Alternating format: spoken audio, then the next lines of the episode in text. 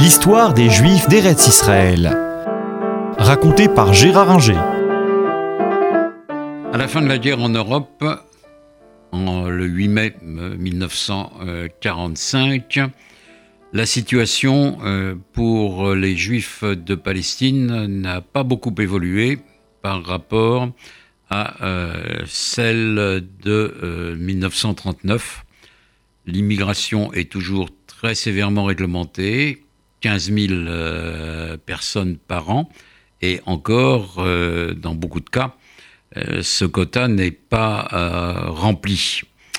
La situation s'aggrave parce que en Europe, on compte entre 100 et 200 000 personnes déplacées qui sont des juifs qui ont survécu à la Shoah et qui ne veulent pas rentrer dans leur pays. Euh, c'est le cas euh, notamment des juifs polonais, de juifs roumains, écœurés par l'antisémitisme qu'ils ont vu, et pas seulement de la part euh, des nazis qui cherchaient à les exterminer, mais de la part de leurs compatriotes.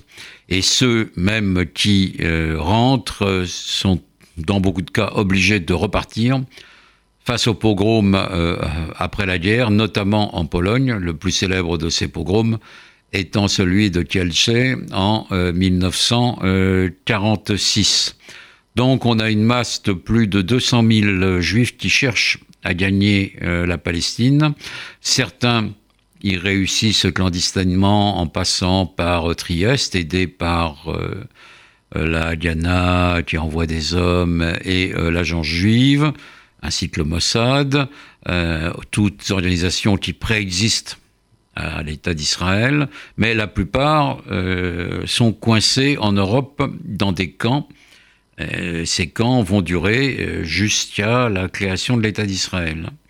Ceux qui essayent de passer par bateau pour se rendre en Palestine sont arrêtés et sont conduits d'abord à l'île Maurice et puis ensuite à Chypre, bloqués là aussi dans des camps d'internement. La politique britannique est très dure à ce moment-là, d'autant que les conservateurs qui ont dirigé le cabinet de guerre euh, anglais avec Winston Churchill sont battus aux élections. C'est Clement Attlee qui devient euh, Premier ministre, mais la politique concernant euh, la Palestine est conduite par le secrétaire au Foreign Office, Ernest Bevin, qui choisit clairement le camp arabe et euh, continue, en l'aggravant, euh, la politique précédente. Donc, euh, on assiste à des épisodes connus, mais qui sont très durs à vivre, à savoir le plus connu étant celui de l'Exodus en 1947, qui est un vieux rafio euh, qui battait pavillon hondurien, euh, qui rebaptisé Exodus alors qu'il s'appelait President Warfield, et qui euh, tente de forcer le blocus anglais en Palestine sans succès. Il était parti de France, il est arrêté par les Anglais qui montent à bord, il y a des bagarres, il y a trois morts. Le bateau est renvoyé vers la France et Port de Bouc, qui est un petit port français. Les passagers juifs refusent de descendre. Les Anglais ne trouvent rien de mieux que euh, de le renvoyer à Hambourg euh, et euh, d'interner en Allemagne les passagers du bateau.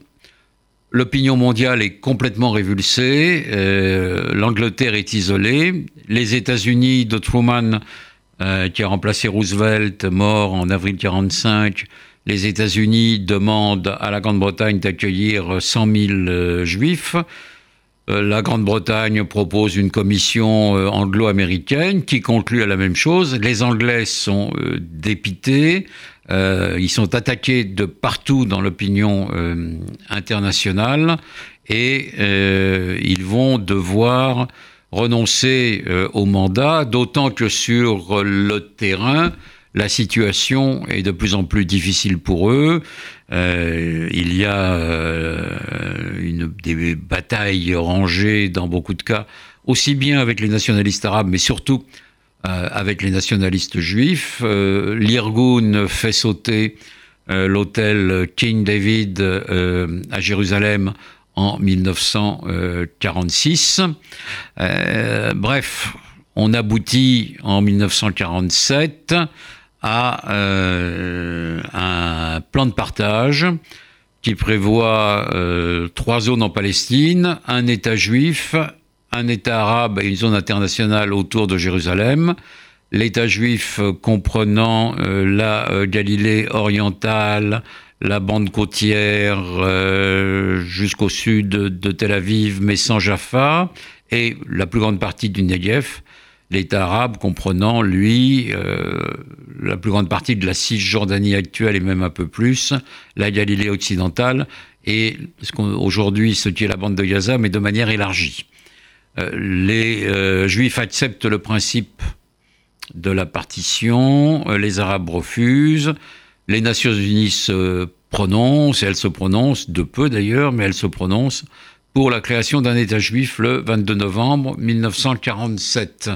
C'est donc euh, une victoire pour les Juifs qui vont avoir euh, leur État.